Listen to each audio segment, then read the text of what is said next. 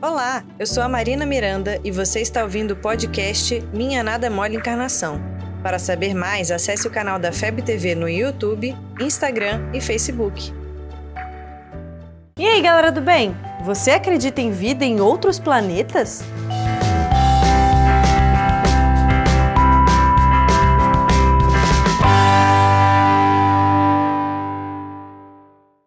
Antes de começar esse vídeo, eu preciso te perguntar: você viu outro vídeo em que começamos a falar sobre esse tema? Se não, assista ele primeiro. O vídeo chama Em que mundo você vive e está aqui para você assistir. Depois você volta para cá.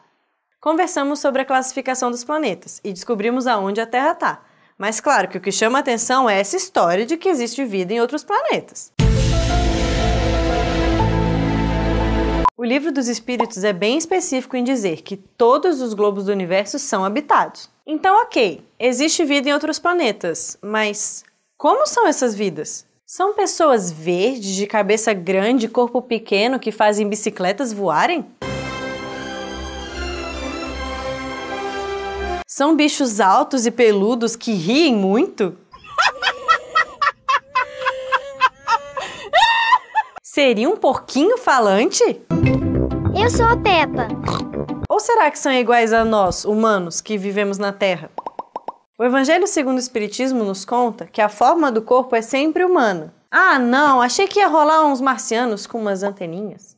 Os espíritos explicam que os planetas são diferentes entre si e que essas variações físicas vão influenciar no tipo de corpo que os habitantes daquele planeta vão ter. Em um planeta mais distante do Sol, por exemplo, as pessoas que vivem lá não vão ter o mesmo corpo que a gente, mas as diferenças evolutivas também interferem em como vão ser os corpos. E que quanto mais evoluído o planeta for, mais evoluídos os espíritos que vivem lá. E eles não precisam mais de tanto contato com a matéria, então seu corpo vai ser mais simples, fluido. O Alan Popak perguntou pra gente como que é a natureza em outros planetas e como pode ser a natureza da Terra daqui uns anos. Baseado no fato de que tudo vai ficando menos material com a nossa evolução moral, acredito que as coisas vão mudar um pouco por aqui sim. Um amigo geólogo uma vez me chamou a atenção para perceber o quanto a nossa natureza já mudou. Ele disse que a geomorfologia, a dinâmica geológica que muda as coisas em milhões de anos, mostra que as plantas já evoluíram muito que os animais mudaram de forma e de tamanho, e alguns a natureza até já tirou da terra. Até nós humanos já fomos mais parecidos com os macacos. Muita coisa ainda vai mudar, nunca estacionamos, mas é difícil prever como que vai ficar, Alan. Depende de nós. No livro Novas Mensagens de Chico Xavier, Humberto de Campos descreve uma viagem que ele fez em sonho a Marte. E mesmo que não dê para entender se ele fala de uma colônia espiritual ou do plano material do planeta, ele descreve a natureza com um colorido mais intenso e cores avermelhadas. No livro Cartas de uma Morta, Maria João de Deus, mãe de Chico, relata que ela também visitou Marte, mas também fala de Saturno, em que ela fala que a vegetação é azulada e os mares são rosados. Olha que legal! Mas para chegar em qualquer planeta desses, não vai adiantar fazer uma viagem espacial. Precisamos evoluir junto para transformar o nosso planeta e um dia descobrir como tudo isso funciona na pele e na nossa alma. Vocês perguntaram bastante se essa história toda tem a ver com a tal data limite. Se você levar em consideração que o documentário aborda uma mensagem de Chico em que ele fala de uma cúpula de espíritos evoluídos que cuidam da gente e que, em 2019, a gente teria um contato maior com os extraterrestres, sim, estamos falando do mesmo tema. E tem muito espírita que interpreta a tal data como o marco do final da transição planetária. Mas assim, eu, Marina, não gosto de pensar que os espíritos evoluídos trabalham com datas igual a gente. Porque eu, Marina, acho que é uma necessidade nossa de ter prazos específicos para organizar melhor o tempo. Mas quem sou eu, Marina, não é mesmo? Acho que o que podemos tirar de toda essa história é que existem sim espíritos em outros planetas, em diversas dimensões espirituais, e que eles se preocupam com a gente e com a nossa evolução.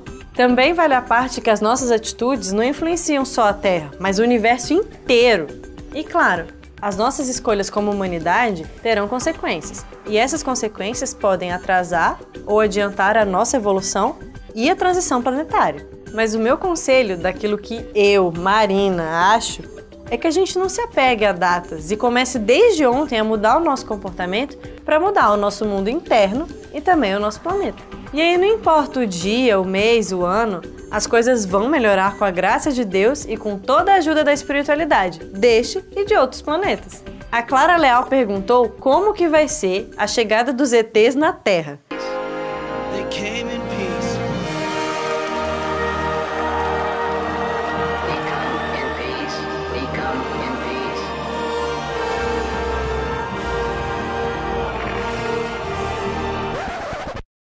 Eu não sei.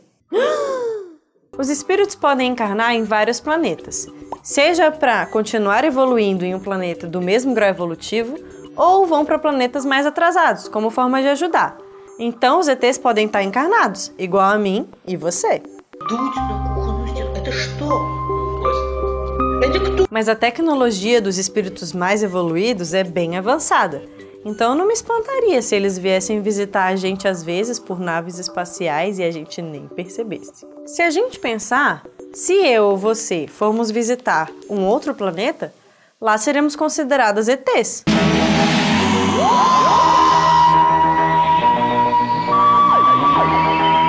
Ou seja, é uma questão de ponto de vista. E na verdade, continuamos sendo as mesmas almas que podemos atrapalhar ou contribuir dependendo do que fazemos com o nosso livre-arbítrio. Você ouviu o podcast Minha Nada Mole Encarnação. Siga a gente nas redes sociais, arroba FebTV Brasil. Até o próximo programa.